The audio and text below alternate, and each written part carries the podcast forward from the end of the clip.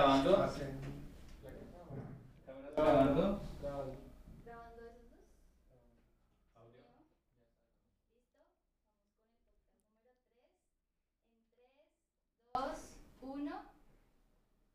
Amor y excelencia. Para esta temporada de Amor y Amistad les traemos unos invitados increíbles que nos van a hablar sobre su historia de amor, pero también sobre la excelencia en el liderazgo de la alabanza. Hoy les quiero presentar a Juan y a Pau de su presencia. Un aplauso desde el lugar donde nos están escuchando. ¡Hey! Yeah, yeah, yeah. Bienvenidos amigos Gracias. al podcast de Generación de Adoradores, el episodio número 3. Tienen el privilegio Wow. de casi inaugurar este podcast. Gracias, Sofi. Estamos súper felices de estar aquí con ustedes, compartiendo con una iglesia que amamos y que admiramos y que respetamos mucho. Así que gracias por esta invitación. No. Sí, Sofi, un privilegio enorme. Contentos de estar aquí contigo, eh, compartir con Johan y con todo el equipo de, de generación de, De adoradores. adoradores. Wow. Bueno, vamos a comenzar con un tema que a muchos nos interesa. Muchos queremos saber la historia de amor de ustedes dos, porque bueno, uno los ve en la alabanza, los ve sirviendo al Señor, pero uno dice, bueno, ¿cómo pasó? Y a veces es difícil para muchos jóvenes creer que Dios tiene la persona correcta y a veces buscamos afuera y pensamos que en la iglesia no hay nada. Pero Mm. bueno, ¿qué tal si nos cuentan? Empezamos por las mujeres que somos un poco más detallistas Sí. con, con la historia de amor. No, si quieren detalles les toca conmigo. Porque... Si quieren un resumen, yo les diría como que después de tanta insistencia, acepté. Ay, ya, ya dijo. No, mentiras. No, Bueno. dejemos a la mujer. No sé si están dispuestos. Esto es una historia larga. Nosotros, tú me dices, Sofi, si me alargo mucho me callas, pero nosotros está, eh, nos conocemos desde los 14 años, imagínate. Wow. No, me, miento, desde los 10. Nosotros estábamos en la escuela dominical, eh, que es la iglesia de los niños, eh, para el que no sepa. Entonces ahí nos Kids conocimos. ahora. Kids, exactamente. Kids, Sí, sí. Ahí nos conocimos, Juancho y yo somos los polos opuestos, o sea, de verdad, él era inquieto, chistoso, imprudente, esos niños sin- canzones. Yo era de un barrio pobre en el centro de la ciudad. Ella de clase alta. Ah, sobre todo, ser- sobre todo. Pero yo sí era muy tranquilita, juiciosita, como que yo bien puestecita, a mí no me gustaba el desorden y él era todo cansón y yo, uy, ese niño. Pero después un día nos pusieron a actuar, imagínate, en una hora de. Navidad en la iglesia. Y ahí teníamos como 11 años. Después a los 14 en una grabación de un DVD yo tenía que bailar, yo estaba en el Ministerio de Danza. Y mm, él tocaba y estaba cantando y tocando la guitarra. Y ahí, en, ese, en esa grabación, él cantó por primera vez. Imagínate, él solo tocaba guitarra. Cuando lo pusieron a cantar, yo, ay, ese era el niño cansón. Canta bonito. Canta bonito y está bonito el chino. Entonces yo dije, ay, entonces ahí como que me, me gustó. O los- sea, no fue amor a primera vista. no, no O fue amor sea, a primera yo le vista. dije, ¿crees en el amor a primera vista o vuelvo a pasar? Ay, va. Y no, y volví, y volví a pasar y nada, y nada funcionó. Entonces, Entonces, a mí me gustaba justamente eso, o sea, me hacía reír, me hacía, él como que desordenaba un poquito mi mundo todo, todo estricto. Entonces a mí me gustaba estar con él y le empecé a hablar mucho a mis papás de Juan David. No, es que Juan David es tan chistoso, es que me hace reír. Y mamá me dijo, tú estás hablando mucho de ese tal Juan David, es que a ti te gusta. Pero 14 años, Sofía, imagínate. Mi mamá toda, Wow. "Ay, yo sí, a mí me gusta. Y así empezamos, pero a 14 años mi mamá obviamente me decía, no pueden ser novios ahorita, tú eres una niña, ¿qué te pasa? Claro. Vivan su vida, su adolescencia. Eh, pero Juancho desde esa época ya decía, yo me, yo me voy a casar con ella. Imagínate, o sea, ¿quién le cree a un niño de 15 años que se va a casar? Bueno, entonces yo me acuerdo que mi mamá y los papás de él decían, bueno, el tiempo lo dirá, el tiempo lo dirá, pero sigan viviendo, o sea, no, no se amarren, a- son muy chiquitos, pero siempre seguimos sirviendo en la iglesia desde Y- ese... Perdón, voy a Sigue, hacer acá una pausa para que pueda entrar Juan. Sí, sí, sí. Ah, bueno. ¿Dios te había hablado a ti que Pau era la persona correcta? ¿O por qué tanta convicción? sí. Pues imagínense que eh, mi, mi, mi, mi perspectiva de la historia era que yo era ese niño de la alabanza, yo a los 14 años ahí tocando la guitarra, a los 15 años canté por primera vez como dijo Paola y cuando mientras yo estaba cantando por primera vez, ella entraba bailando con un vestido, una falda de un color parecido a este y ella era la mejor bailarina para mi gusto, o sea, ella él, llegó y yo dije, wow, esta niña me encanta, o sea, pero pues a ver, teníamos 15 años, ¿no? Si, Claro, yo, claro. si yo fuera líder de mí mismo, le diría, no, no, no, señor, ¿usted qué está haciendo? Piense en otra cosa. Claro. Pero gracias a Dios por la iglesia, por nuestros padres que nos supieron guiar también, en el sentido en que yo dije, bueno, sí me gusta, pero necesito que Dios me diga si ella, si puedo soñar con ella o no. Y resulta que eh, Dios me dio una palabra que está en Ruth, que dice que por medio de esta joven el Señor te conceda una descendencia tal como la de Fares y no sé qué yo. Wow. Uy, entonces claro, yo de adolescente leí eso y sentí que Dios me había hablado. Y mi líder en ese momento, James Estrada, que hoy es mi amigo y lo quiero muchísimo, me, di- me dijo, ok, usted, Dios ya le dijo por esa y otras palabras que ella es, pero ahora tiene que preguntarle, ok, Señor, ahora cuándo es. Y creo que eso es muy importante, porque no solo es saber quién es, sino cuándo es, porque a los 15 años no iba a ser. Sí, no era. Entonces llegó una prueba que fue la prueba del tiempo, la prueba de la espera. Wow. La prueba de la espera, entonces ahí retomo.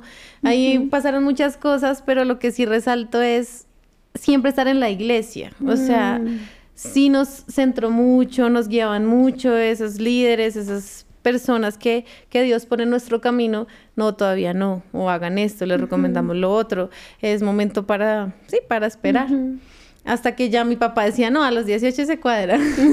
Yo, bueno, Y que tocará". ustedes eran obedientes, o sea, ustedes Sí, fueron Claro, obedientes. claro, o sea, Sí, si no nos hubiera- hubiéramos dañado todo. Seguramente hubiéramos dañado todo. Nosotros y nuestros papás fueron muy estrictos con nosotros en los límites.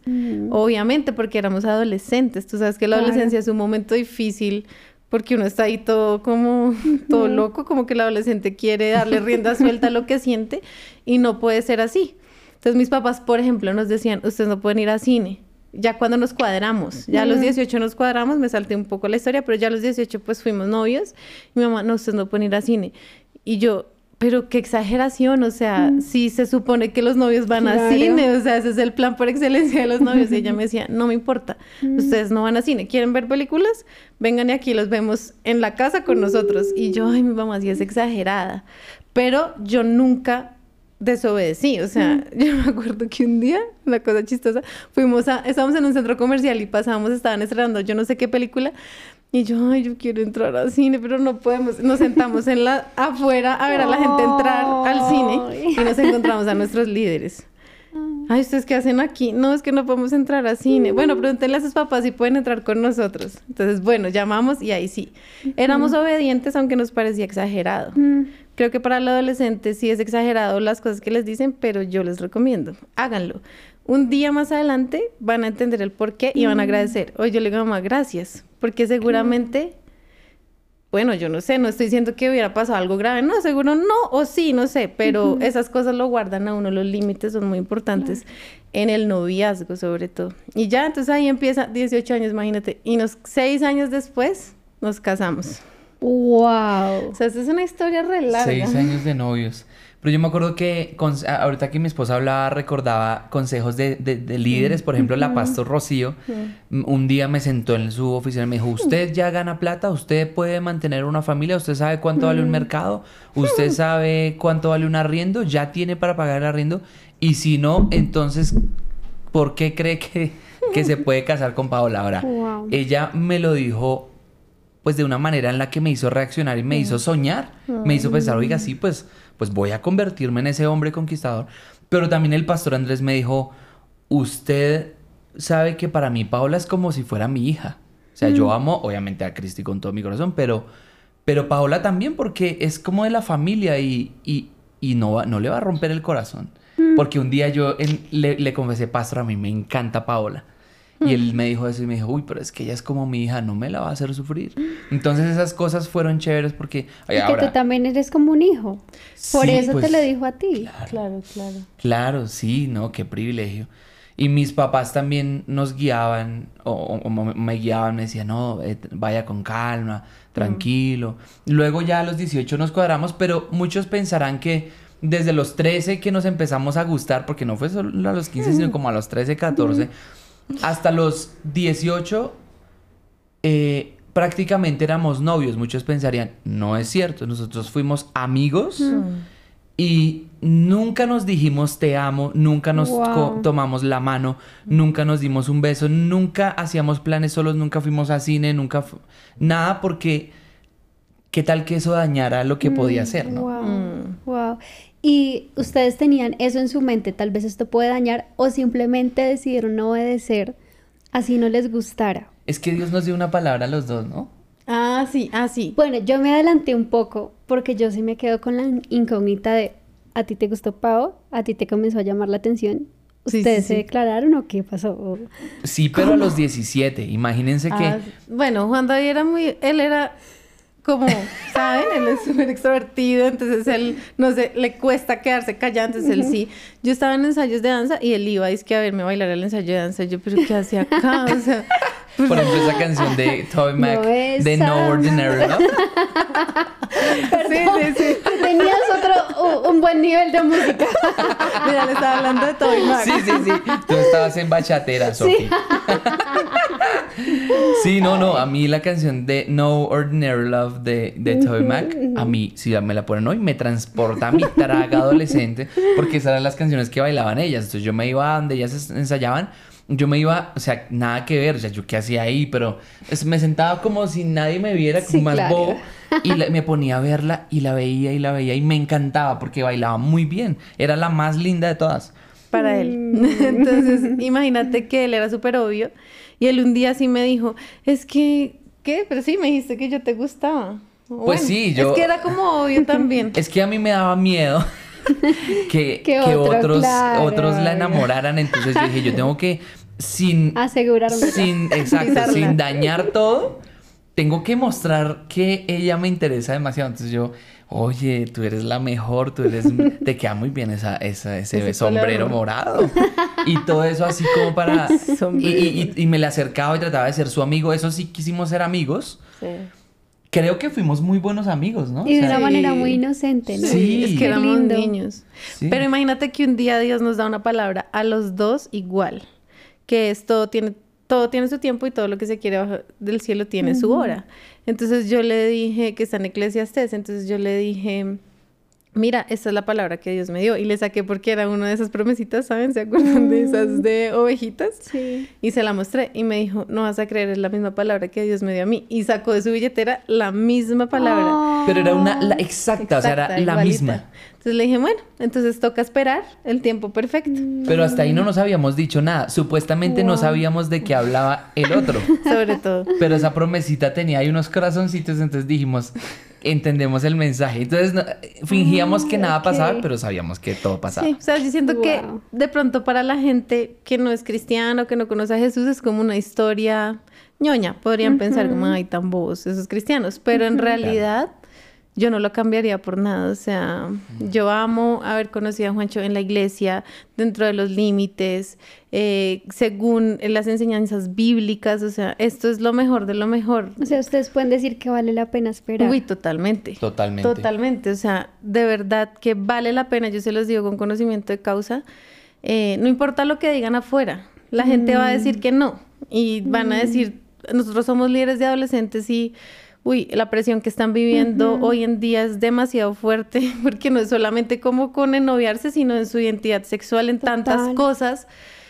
no vale la pena, no vale la pena. Exactamente, o sea, nosotros sí le diríamos a esos niños o adolescentes o jóvenes que se sienten juzgados por el mundo, que les dicen, ay, tú tan ñoño, tú para qué esperas, tú por qué te pierdes de, de- de lo rico que es tener muchas novias, muchos novios, tú si eres bobo, boo", que sepan que un día esas personas que aparentemente la pasaban bien llegarán divorciados, destruidos, con embarazos no deseados, eh, a punto de suicidarse y le dirán, oye, auxilio, ayúdame porque tú que eras el ñoño, hoy estás bien, hoy tienes una pareja estable, hoy estás con, un, con el futuro que yo hubiera querido.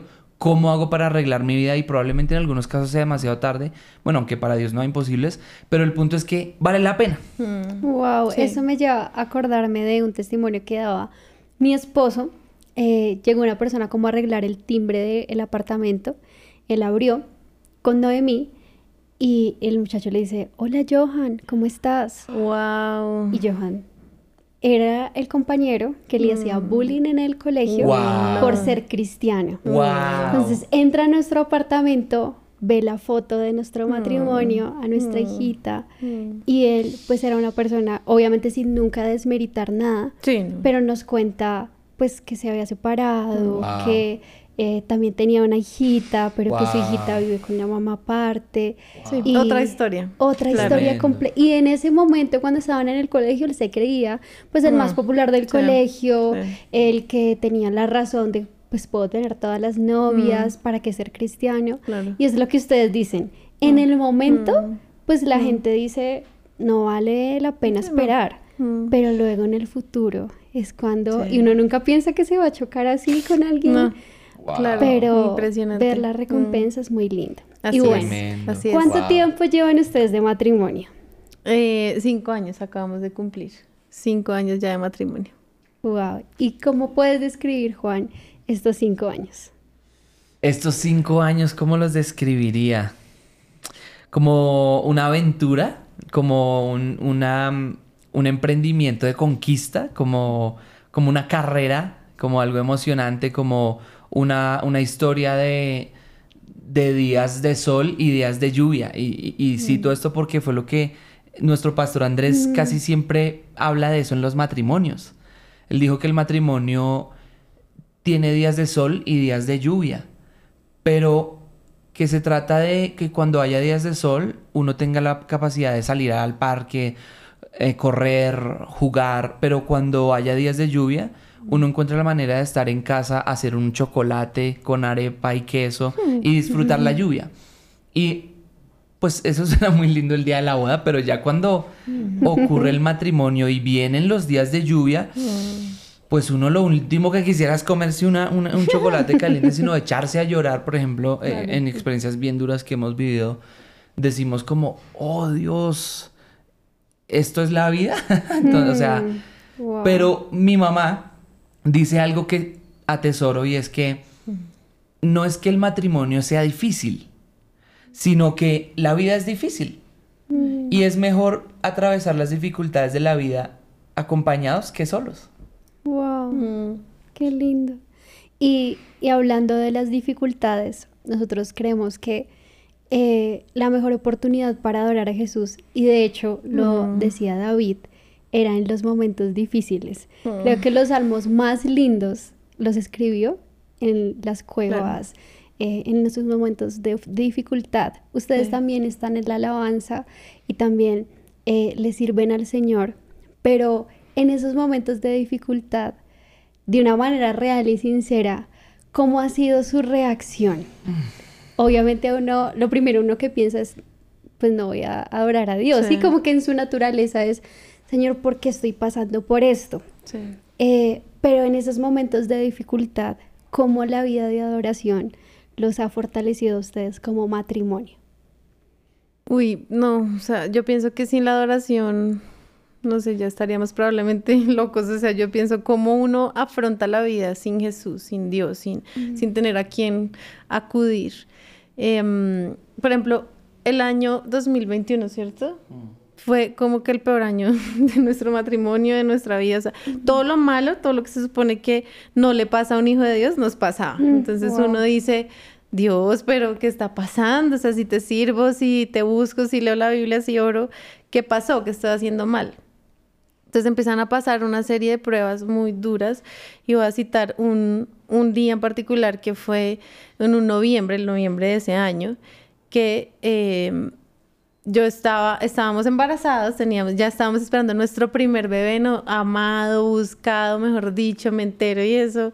Uno se siente, Juancho decía, uno se siente como si se ganara la lotería, como soy millonario, ya qué más puedo pedir en la vida. Pero ese día, eso fue un domingo, ah, no, un, un sábado yo empiezo a sentirme mal, yo sé lo que está pasando. yo digo, el bebé se está perdiendo, obviamente, yo, yo ya, ya lo tenía claro. Em, y le dije a Juancho, amor, el bebé se perdió. Y me dijo, no, no, no, yo no, yo no voy a creer eso hasta que un médico me lo diga. Y yo, bueno, listo. Nos quedamos en la casa, al otro día ya la cosa se puso complicada, entonces le dije, nos toquemos a la clínica.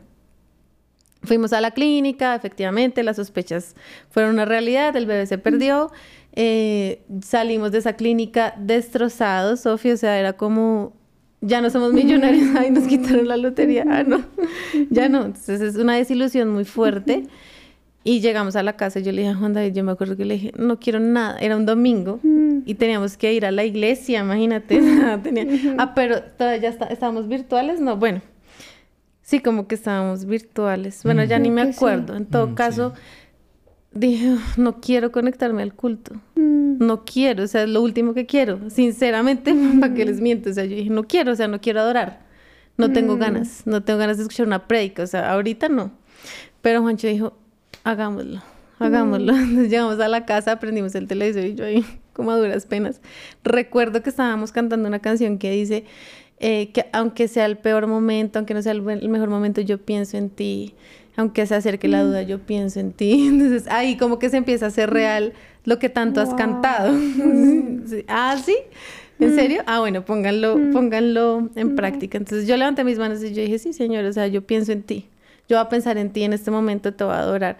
Pero Sofi, ganas no había. Mm. O sea, realmente yo creo que fue la como la convicción. Tu físico también. Claro, estaba muy mal. Yo no estaba bien físicamente hablando, pero bueno, se acabó la, la prédica, la alabanza, y le dije, Juancho, ahora sí, no quiero nada, quiero, ya cumplí con esto, le cumplí al Señor, ahora me quiero acostar y como no levantarme nunca más. o sea, esa era mi sensación. Ay, ¿será que no me puedo dormir eternamente? O sea, yo estaba como, no quiero nada. Mm, Entonces nos acostábamos a dormir, ¿cierto? Y me llama mi hermana eh, tiempo después y me dice, ay, es que estoy en la clínica con mi mamá, estoy en la clínica con mi mamá porque está enferma. yo, ¿enferma de qué? No, es que acaba de tener un infarto y se la acaban de llevar a la UCI. Y yo, oh, ¿qué? O sea, esto no puede ser real. En un mismo día que esté mm. sucediendo esto, no, Dios, ¿a qué estamos jugando? Entonces, ay, pero tú tienes que quedarte en la casa descansando porque tú estás en reposo. A mí me han, me han mandado como a 15 días de incapacidad. Yo dije, ¿cuál reposo? ¿De qué me hablas? Ya me puse una sudadera y me fui a la clínica, obviamente. Fue un día tenaz. O sea, fue un día de, de esos que tú quisieras borrar del calendario, que nunca hubiera existido. Y recuerdo que mi mamá en la UCI, imagínate, y yo una, una tarde le dije a Dios, uy, no, esto está muy duro porque los médicos, no podíamos estar allá, COVID, eh, te tenías que estar en la casa esperando noticias. Y estábamos en la casa, mi papá muy, muy preocupado, obviamente ellos intentando como ayudarme a mí, pero mi mamá, o sea, como nadie sabía a quién prestarle atención. Mm, y yo me senté en la sala, estaba en la, en la, casa de mis papás, y solo vino a mí una canción de alabanza a mi mente, que decía, voy a ver la victoria, voy a ver la victoria. Mm. Y, y, era la melodía, me, me, sonaba en la cabeza. Entonces yo, había un silencio sepulcral en esa casa, como todo el mundo triste, todo el mundo, ¿sabes? Era como un espíritu, un ambiente ahí todo raro. Y yo empecé a cantar, voy a ver la victoria, así con las pocas fuerzas que tenía, sin música. Yo empecé, voy a ver la victoria. Y, y ellos me escucharon. Entonces Juancho empezó, voy a ver la victoria. Entonces empezaron a unir a mí, la batalla es tuya, Señor. Y empieza mi familia a cantar eh, vamos a ver la victoria. De alguna u otra manera la vamos a ver. Faltaban tres días todavía mi mamá en la UCI, no lo sabíamos, pero yo recuerdo que ese momento cuando cantamos, algo sucedió. O sea, mm. algo sucedió en mi interior. Vino fe, vino, mm. bueno, se acaba de perder el bebé, mi mamá está en la UCI, pero algo va a pasar. O sea, el. Señor está con nosotros. Y vino fe, simplemente vino algo, se cambió el ambiente wow, cinco días después mamá sale de la UCI, no se muere, un milagro sobrenatural porque el médico le dijo, sabía que un minuto más la historia hubiera sido distinta. Yo dije, wow, ¿y sabes dónde estaba mi mamá cuando tuvo el infarto? En la iglesia. Ella estaba en la alabanza. Si ella no hubiera estado en la alabanza y hubiera estado conmigo en la clínica, de pronto, o en mi casa, las cosas no hubieran resultado así. Entonces mamá dice, yo estaba en el lugar correcto, adorando a Dios. En ese momento le da el infarto, la iglesia reacciona, trae una ambulancia, se la llevan. Entonces sí, la alabanza siempre, siempre será una buena alternativa. Abre caminos donde no los ves, porque humanamente no había de dónde agarrarse o qué va a pasar aquí. El Señor abrió un camino, hizo milagros, estamos acá eh, y definitivamente nos fortaleció, nos dio fe y pues te pone a prueba lo que haces cada ocho días. Claro. O, cada ocho días no, todos los días en tu vida de adoración, lo que cantas, lo que proclamas.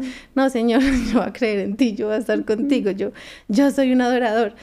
Sí, pero en esos momentos es donde, donde se pone a prueba. La gente no sabía muchas cosas. De hecho, es, la primera vez que cuento esta, esta experiencia. Mucha gente no sabe lo del bebé ni nada de eso, pero, pero la alabanza hizo toda la diferencia, Sofía. Toda la diferencia. Wow.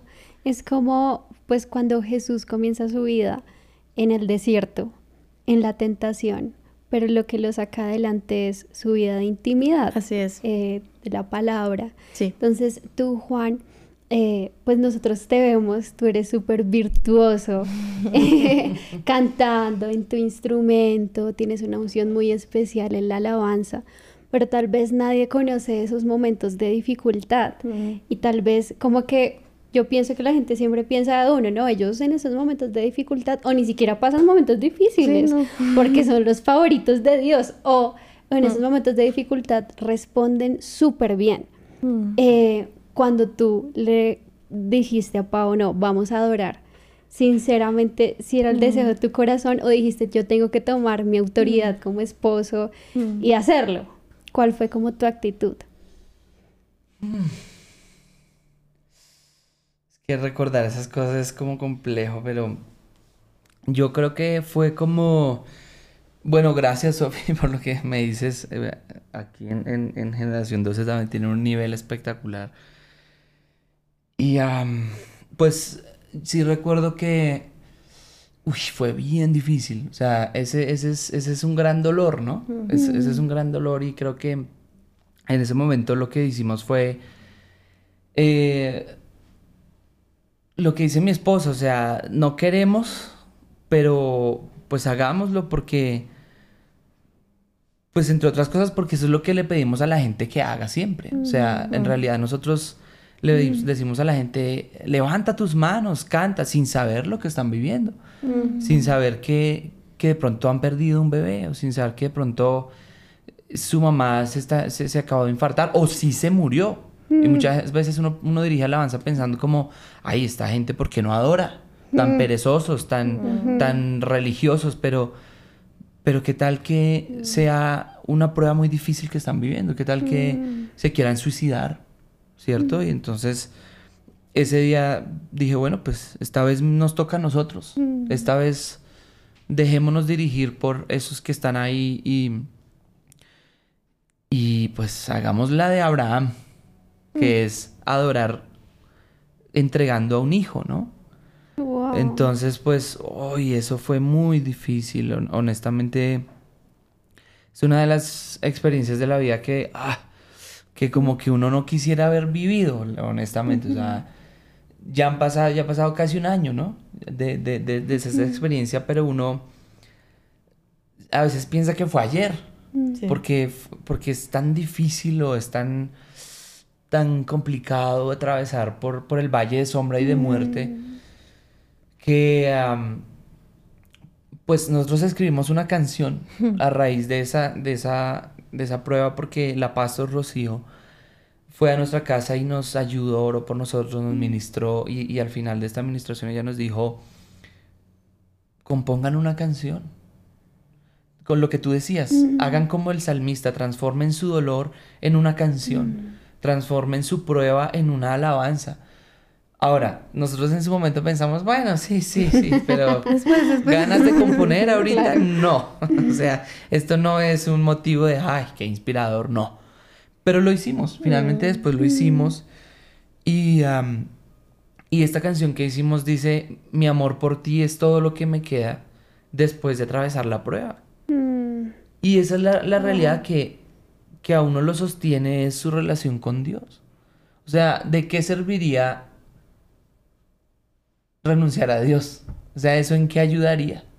O sea, ¿eso en qué haría más fácil la prueba? ¿La haría más difícil? Eso, eso sería como estar enfermo de cáncer y renunciar a los doctores, al médico. ¿Eso en qué ayudaría? Eso me mataría más. Y entonces, pues eh, eso fue... Uy, Sofi, tú nos, tú nos preguntaste esa. O sea, tú puedes decir que la prueba te acercó más a Jesús.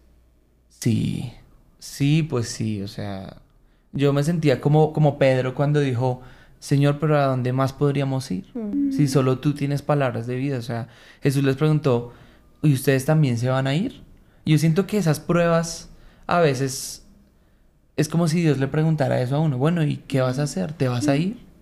Pero nosotros decimos, pues, Señor, ¿y a dónde más podríamos ir? O sea, si no es al hospital, si no es a ti, si no es a tus brazos, porque estamos muertos, nos sentimos mal. De pronto los que han vivido esto o, o- o cosas peores aún, saben que hay situaciones muy, muy duras, o sea, situaciones que tardarán años en sanar o que probablemente el dolor nunca deje de estar. Pero en Jesús sí hay esperanza, o sea, nosotros esa bebecita que creemos que era una bebecita, pues está en el cielo.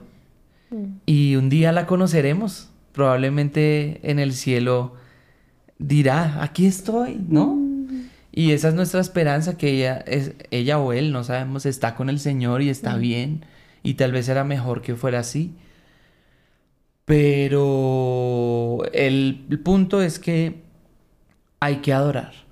Hay que adorar en todo momento. Hay que adorar cuando las cosas están bien, pero también hay que adorar cuando las cosas están mal. Y no solo en ese momento, unos días después, en un momento muy duro, porque de eso vienen oleadas, días de claro, altibajos. Estamos bien, estamos mal. En un momento de estar mal, con mi esposa nos encerramos en el cuarto con guitarra en mano y empezamos a adorar con canciones aleatoriamente. Y fue un tiempo también de mucha sanidad. Sí. Porque fue literalmente, como nos han enseñado, confundir al enemigo. Satanás pensaría que nos íbamos a echar a la pena, pues entonces nos vamos a levantar. Si quieres que, es como decirle al enemigo, si quieres que esté muerto, pues viviré. Si quieres que me calle, pues cantaré. Si quieres que me deprima, pues me alegraré. Entonces sí, es como ese poder de la alabanza. Wow, wow, qué lindo. No, es que uno queda como, pues a veces uno piensa, no, ellos tienen una vida eh, perfecta, Mm. Pero la realidad es que en Dios las pruebas siempre nos fortalecen. O sea, Sí. cuando Así es. es una prueba que viene de parte de Dios, porque es impresionante cómo el mismo Espíritu guía a Jesús al desierto. Mm. Y pues en la humanidad uno va a decir, ay no, pero el. Señor qué, o sea, Claro. como tan injusto ponerlo a aguantar hambre, Claro. ponerlo en la tentación. claro. Y uno piensa eso con la vida de uno, Señor, Claro. pero ¿por qué la prueba? El propósito es acercarnos más a su corazón. Sí. Y bueno, como matrimonio, esto los unió más, los Mm. fortaleció más. ¿Tú eh, te sientes, Pau, más enamorada de Juan? Sí, sí, la verdad sí, o sea, nada que hacer. Es, es difícil. Ojalá uno pudiera aprender estas cosas de otra manera, ¿no? Como Dios, pero no tienes otra forma de hacerlo, Sí. pero, pero está bien. Eh, definitivamente estamos más unidos hoy que nunca, o sea, eh, yo me acuerdo que ese día yo le dije, se perdió el bebecito, pero te tengo a ti. Gracias a Dios estamos juntos. O sea, gracias a Dios lo podemos atravesar los dos, ¿sabes? O sea, nos abrazamos y dijimos, bueno, estamos los dos, estamos juntos, Dios nos tiene eh, unidos y, y sí, él, él, él fue muy valiente, o sea, como que se puso la camiseta de, no, yo te voy a proteger, te voy a ayudar.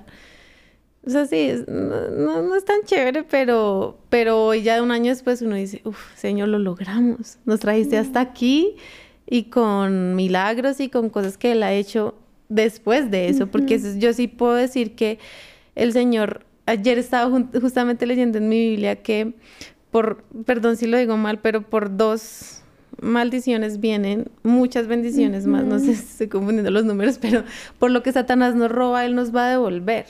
Por lo que Satanás nos quita, Él nos da, porque Él es un Así Dios que es, recompensa. O sea, Él es un Dios restituye. que restituye. Él no se Sí. queda con eso. Él no es un Dios que le gusta ver a la gente sufrir. O sea, hay que Mm, quitarse esa es. imagen de la cabeza. Él no es que es. está mm, su intención no es buena, ahora los va a pasar por esta bien dura, o sea, como, hmm, a ver, que sufran. Ese no es nuestro Dios. Y él, mm, en medio de esa prueba, él me decía, yo estoy contigo, yo te entiendo. Y sabes qué me sanó a mí el corazón cuando yo escuché la voz de Dios y me dijo, a mí también me dolió.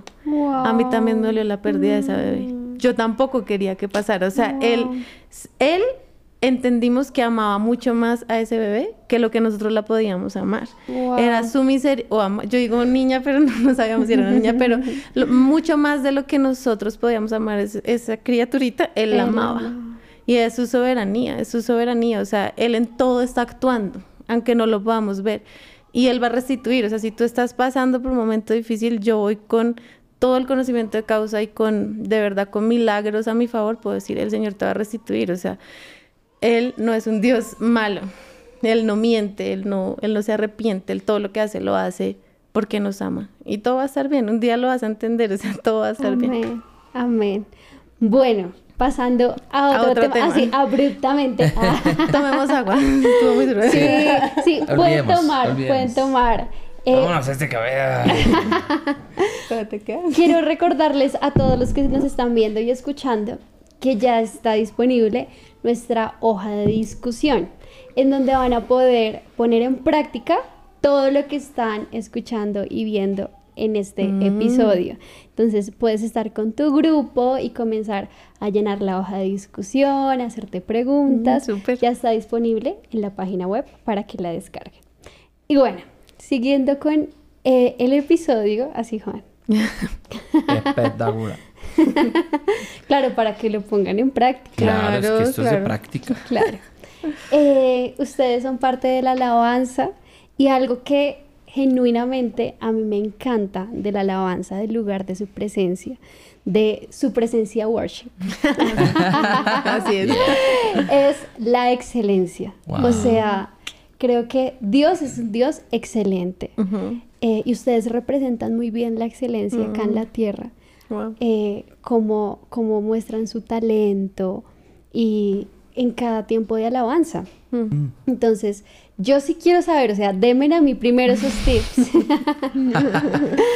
Eh, porque a veces tenemos como esos mitos que me parece que son un poco religiosos de la unción te enseñará todas las cosas. Es verdad, pero pienso que Dios también nos deja a nosotros una responsabilidad de estudiar, de ser disciplinados. Mm. Eh, una vez Tuti me decía, nosotros pensamos cuando estamos en la alabanza que puede haber un músico profesional mm. escuchándonos cantar o escuchándonos tocar. Y mm. pues se va a distraer si hay una desafinación, si hay una embarrada. Entonces, ¿cómo puedo practicar esa excelencia para también darle un buen servicio al Señor, pero para también guiar a la iglesia a ese tiempo de alabanza? Se lo dejo al líder. quiere? Al líder que siempre... al, líder, de alabanza. él nos exige. Aunque ella es más excelente que yo. Pues no... Eh, sí, o sea, la excelencia es muy importante para Dios, es verdad, Sofía. O sea, Dios es un Dios excelente porque yo nunca he visto una flor que no combine, mm, o un cielo a medio hacer, o un atardecer repetido o una montaña igual a la otra o una huella digital eh, genérica. Ah, creativo y excelente. Creativo y excelente. Ahorita en un estudio que estamos haciendo en Alpha Cruises veíamos cómo la creación muestra un derroche de creatividad. O sea, no solamente hay creatividad, sino que la hay exageradamente. O sea, prácticamente no era necesario que la comida supiera rico. Eh, bastaba con que alimentara y que hubiera cinco sabores y ya está. Pero Dios se inventó toda una cosa que hoy es una técnica de estudio, la gastronomía y todo ese rollo. Entonces, Dios es así, o sea, y el Salmo 33.3 dice, eh, entonen un cántico nuevo al Señor, háganlo bien tocando el arpa con destreza. Mm. O el, la Reina Valera dice, entonad un cántico nuevo, hacedlo bien, tañendo el arpa con júbilo. Y entonces ah, eso muestra que uno no puede adorar como sea. Porque muchos dicen, no, aquí para la gloria del Señor y con una guitarra toda desafinada y tal. pues eso no le da ninguna gloria al Señor. Claro. Es mejor que la guitarra esté afinada, es mejor que la batería esté a tiempo, es mejor que la producción sea excelente, que las voces estén afinadas, que todo el mundo tenga estudiadas sus partes y todos a tocar y ahí sí le va a dar gloria al Señor. Entonces creemos que, que sí, o sea, obviamente, claro, puede haber un músico profesional, pero es que el músico más importante es el Señor. La Biblia dice, no se engañen, todo don perfecto proviene de lo alto, del Padre de las luces que no cambia mm, Así como la- ni se mueve como las sombras. Entonces podríamos inferir a partir de ese versículo que Dios es músico. Así es. A mí que soy infinitamente peor músico que Dios, me fastidia cuando hay una, algo que no está bien. Me, me chocan las desafinadas, me digo, ¿por qué no prepararon Y bien yo eso? lo he notado en los videos. Ah, yo, yo lo he notado en tu mirada. sí. Siento que Mirando con el viendo. rayito Trin, rojo trin. de al lado. Ah, Eso no es la idea. Esa no es la idea. No, no, no, no, Y- te y- estoy molestando. porque así hace Johan también. Yo lo he visto que. Ah, no, mentira. Así, No, no. pateando la voz. ¿Qué va, qué va? No, no, pues Mentiras, obviamente mentiras. a mí como di- director de alabanza me interesa que haya calidad, que haya excelencia. claro. Y yo me imagino "Hmm, cuánto más Dios, ¿no? Yo me imagino que a veces nuestras canciones mejor producidas son como ese dibujo que el niño Mm. le presenta a su papá, donde tiene los ojos así todos chuecos y el pelo así parado y el, y el papá, ¡ay, qué hermosura! Y a él le parece hermoso objetivamente o más bien subjetivamente, pero ahí tiene sus errorcitos, pero, pero Dios valora cuando lo hacemos con, con el deseo de que sea lo mejor para Él. Entonces, en definitiva, sí, claro que sí, la música necesita ser excelente para el Señor. ¿Yo puedo agregar algo? No, Claro. no se trata de tener técnicamente, pues sí, como, ay, para ser excelente toca tener los mejores equipos y la- estas marcas y... Obvio, pues chévere si se puede tener, maravilloso, el Señor nos quiere dar lo mejor, pero aún en esa iglesia que es pequeña, que está iniciando, ese músico que está empezando a ser un ministro, que de pronto no ha, ha logrado pues la guitarra de sus sueños, no importa, o sea, con lo que el Señor ha puesto en tus manos, por ejemplo, Juan David hablaba de una guitarra desafinada, afínala. No estamos hablando de qué guitarra es, sino de, pues, ten tu instrumento lo mejor afinado posible, aprende, toma clases, intenta hacer con lo que el Señor tiene en tus, ha puesto en tus manos lo mejor que puedas. O sea, si el Señor ha puesto el don de cantar, ay, pero es que yo no soy tan como esta persona. Bueno, pero tienes un don, o sea, sí, siempre va a haber alguien mejor que tú, siempre. O sea, no, nunca pienses que llegarás al nivel de ser el mejor del mundo. No, siempre hay alguien mejor, pero con lo que tienes, úsalo bien, usa bien tus recursos. Ay, es que solo, miren, yo recuerdo la historia de Juancho, él soñaba con una Gibson negra. Ese era su sueño. ¿Y saben cuál fue su primera guitarra? Una guitarra que el papá se encontró en la basura. Ay, esta es una guitarra negra. No, en ese momento no la podían, no podían comprar nada. Entonces, toman la guitarra, la arreglan y con esa guitarra Juancho aprende a tocar bien. Y esa es la guitarra. Él todavía creo que está por ahí. y es un tesoro. Es como, pues con esa guitarra aprende a tocar.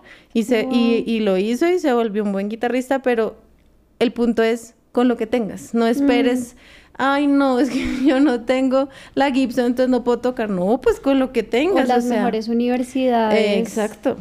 Bueno, yo sí quiero que ustedes nos den como tips prácticos para estudiar.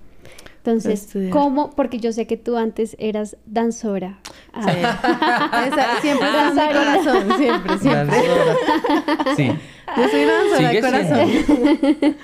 Pero, ¿en qué momento, bueno, ya comenzaste a, a estar en la alabanza y eh, pues si no era como tu primer, digámoslo así, como tu primer talento, Sí. cómo llegaste a potencializar ese talento Sí. y tú, pues Juan, ¿cuáles son como esas disciplinas que tú no cambias para ser excelente en la alabanza? ¿Listo?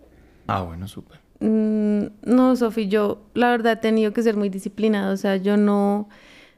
Voy a poner el ejemplo. Juancho es innato. Él todo lo aprendió. A él le preguntan a usted qué, qué estudió. ¿Estudió música? No, no ha estudiado música. O sea, él eh, todo lo ha aprendido solo y, y yo admiro la capacidad de él de aprender eh, solo. O sea, él, es empírico y Dios le dio ese talento a mí. No es mi, a él, no es mi caso. Mi caso es distinto. Yo soy comunicadora social, tengo otras habilidades, digamos. Aparte de la música, no estoy diciendo que no tenga la musical, sino con la musical, obviamente me ha tocado ser muy juiciosa. O sea, no darme el chance de cantar una canción sin haberla estudiado mucho. O sea, no un poquito, mucho. O sea, Juancho sabe que yo era, era porque ahorita estoy un poquito necia. con el- yo digo que estoy un poquito necia porque le bajé un poquito a la estudiada, pero todos los días. Darle con el profesor de canto. Si se escucha bien, no se escucha bien, en qué tengo que mejorar, qué referencias escucho. Eh, ah, esta cantante tiene esto, tengo que dejar de cantar así como una niña chiquita. No, tengo que mejorar en, la- en el sonido, tengo que eh, mejorar en la potencia. O sea, todo el tiempo yo estaba pensando en eso. Quizás soy un poco rígida conmigo misma. A veces cuando salen canciones que yo canto, yo, uy, pero ¿por qué? Y Tuve que hacer esto y lo otro. Pero eso me ha llevado a, bueno, pues voy a perfeccionarlo. Tener un profesor de canto para mí es clave. O sea, el profesor, si tú me preguntas el antes y el después de, de, mi, de mi voz, es gracias a un profesor, alguien que te enseñe la técnica. Es que sin técnica, pues uno hasta alcanza ciertas notas, pero la técnica te ayuda muchísimo. Es como, pues, como estudiar cualquier carrera. O sea, un arquitecto no puede levantar un edificio sin saber cómo se hace. De pronto puede poner cemento ahí, medio levantar algo, pero no va a quedar bien. Entonces, sí creo que hay que saber técnica, alguien que te enseñe y practicar todos los días. Todos los días. Esto es como, si uno no canta a diario, la voz te lo cobra. O sea, es como, Es verdad. sí, no sé, pienso yo. De acuerdo. Eh, algo muy importante, por ejemplo, para un cantante es aprender un instrumento. Ay, sí. Porque, por ejemplo, yo admiro que mi esposa aprendió a tocar la guitarra. Y ella, eso le, le ayuda demasiado para la voz. Lo ve- he visto su proceso de crecimiento tan, tan chévere y veo como la guitarra, pues, hizo su parte importante eh, en que ella ahora se ubica fácilmente en la armonía, intuye los acordes, tiene como ese, ese sentimiento magnético hacia el acorde que viene, pero eso lo da la- el, el- el- el Claro. tocar un instrumento. Entonces, cantantes les animaría que toquen un instrumento bien armónico, bien sea piano, guitarra.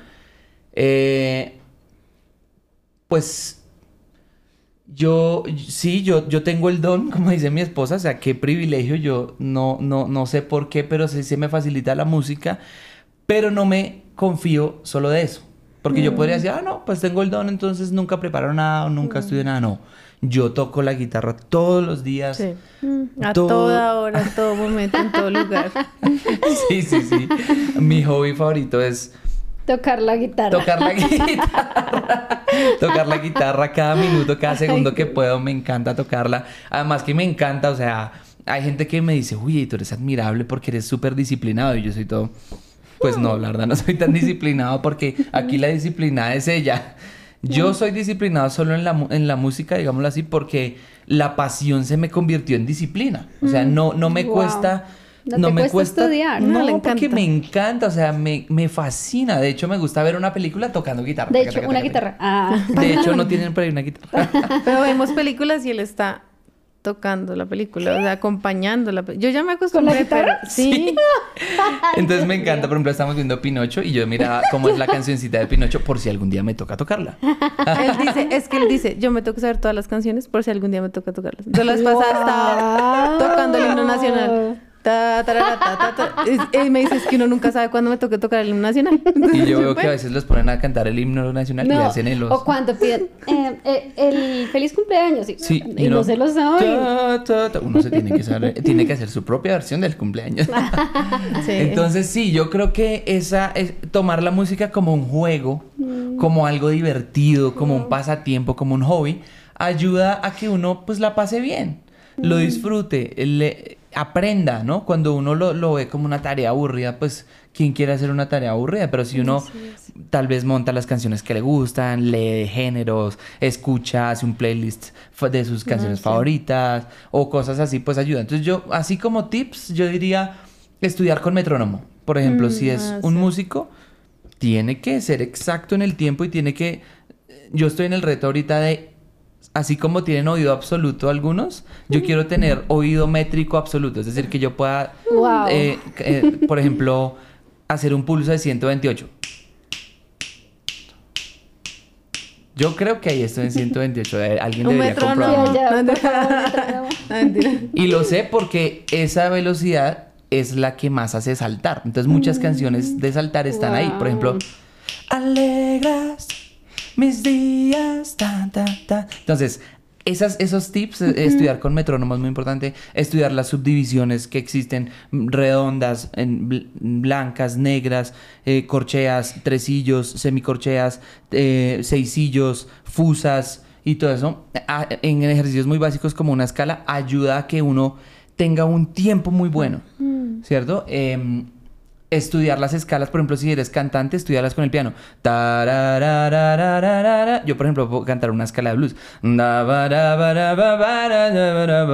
Porque las he tocado y cantado Wow. muchas veces. Entonces, eso, eh, escuchar mucho las canciones que, va- que vas a tocar o vas a cantar, eso es importante para... para Tenerlas interiorizadas. Sí, para Claro. tenerlas interiorizadas, las formas, aprenderse las formas, aprenderse las letras, no depender del BTR, no, aprendérselas. Pero acá que alguien confiese que no se le ha olvidado una No. letra. No, obvio. Mil- yo soy el o sea, primero. o sea. Miles, miles. Mi propio testimonio. ¿Cómo es? La primera vez que iba a cantar con Generación 2. No, ay, no, eso- Datos importantes. Sí. Habíamos traducido una canción de Betel. El día Ajá. anterior habíamos ensayado resto, todo el día. Comienza la canción. Comienza la canción. ¿Y tú? Comienza la canción. Ay, ya en una convención Ay, de no. enero, que es Ay, así no. repleta. ¿Y había secuencia? Tocan, claro, todo. Y acá por interno, ya puedes comenzar, Sofía. Entra, Ya entra. puedes- entra, entra. ¿Y tú? En el Blanco. coro, pues me comenzaron a ayudar y yo. O sea, pasó todo el verso y tú nada. No, nada, nada. O Ay, sea, no. yo estaba en ceros. Ay, Cuando se termina la canción, Ay, no. dicen, "Ah, por fin se acabó esta canción. Pasemos a la otra. Ay, yo, no. ¿En el talkback dijeron Sí, eso? sí, sí. No. Ay, Yo, pobre yo dije, nunca más me van a volver a llamar. Ay, o sea, Ay, no, ahí- terrible. Pero para que todos sepan, somos Claro. imperfectos. Ah, no, sí. Sí, sí, sí. No, a mí me han pasado muchas No, veces igual. Una vez me pasó que yo mezclé una canción con la otra. Haz de cuenta, Ay, dos no. canciones que son parecidas. Eso es- le pasó a un amigo de Sí. Kids también. Ah, En pleno concierto, bueno, chévere. Te-. Si le pasó a Juan, él, se- él ya puede quitarse la Sí, culpa de su vida. sí, sí. No, literal, o sea, yo estaba cantando el coro y pasé al puente con un ímpetu, pero el puente de, De otra, otra canción. canción. Y ellos tuvieron que seguirme este man, ¿qué está haciendo? Y, ay, qué bruto. Errores nos va a, pa- a Claro, pasar, o sea, somos claro, humanos claro. y nos vamos a equivocar, pero entre menos nos podamos equivocar, mejor. Mejor. Pues, llegar total. muy preparados, claro. Sí. Total.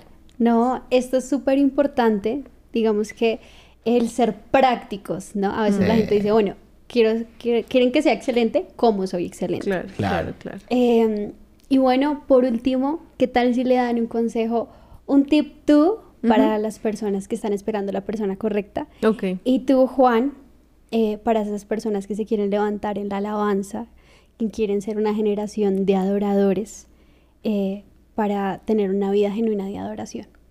Ok. Mm, Bueno, Eh, no desesperes, tranquila, tranquilo.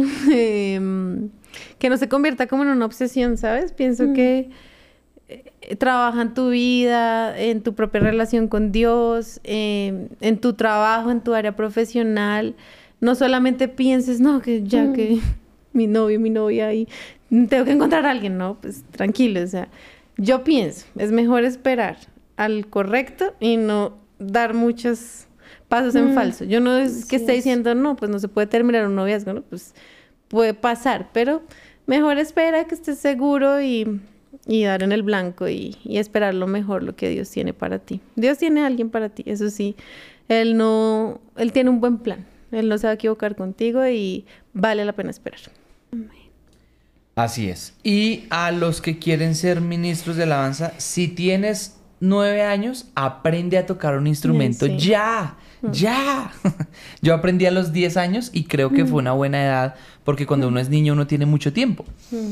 Eh, construye una relación con Jesús. O sea, profunda, porque la verdad es que le vas a adorar es a Él. Entonces, ¿cómo no conocer al que vas a adorar? Claro. Lee tu. Biblia. Nosotros ya la hemos leído seis veces, ¿no?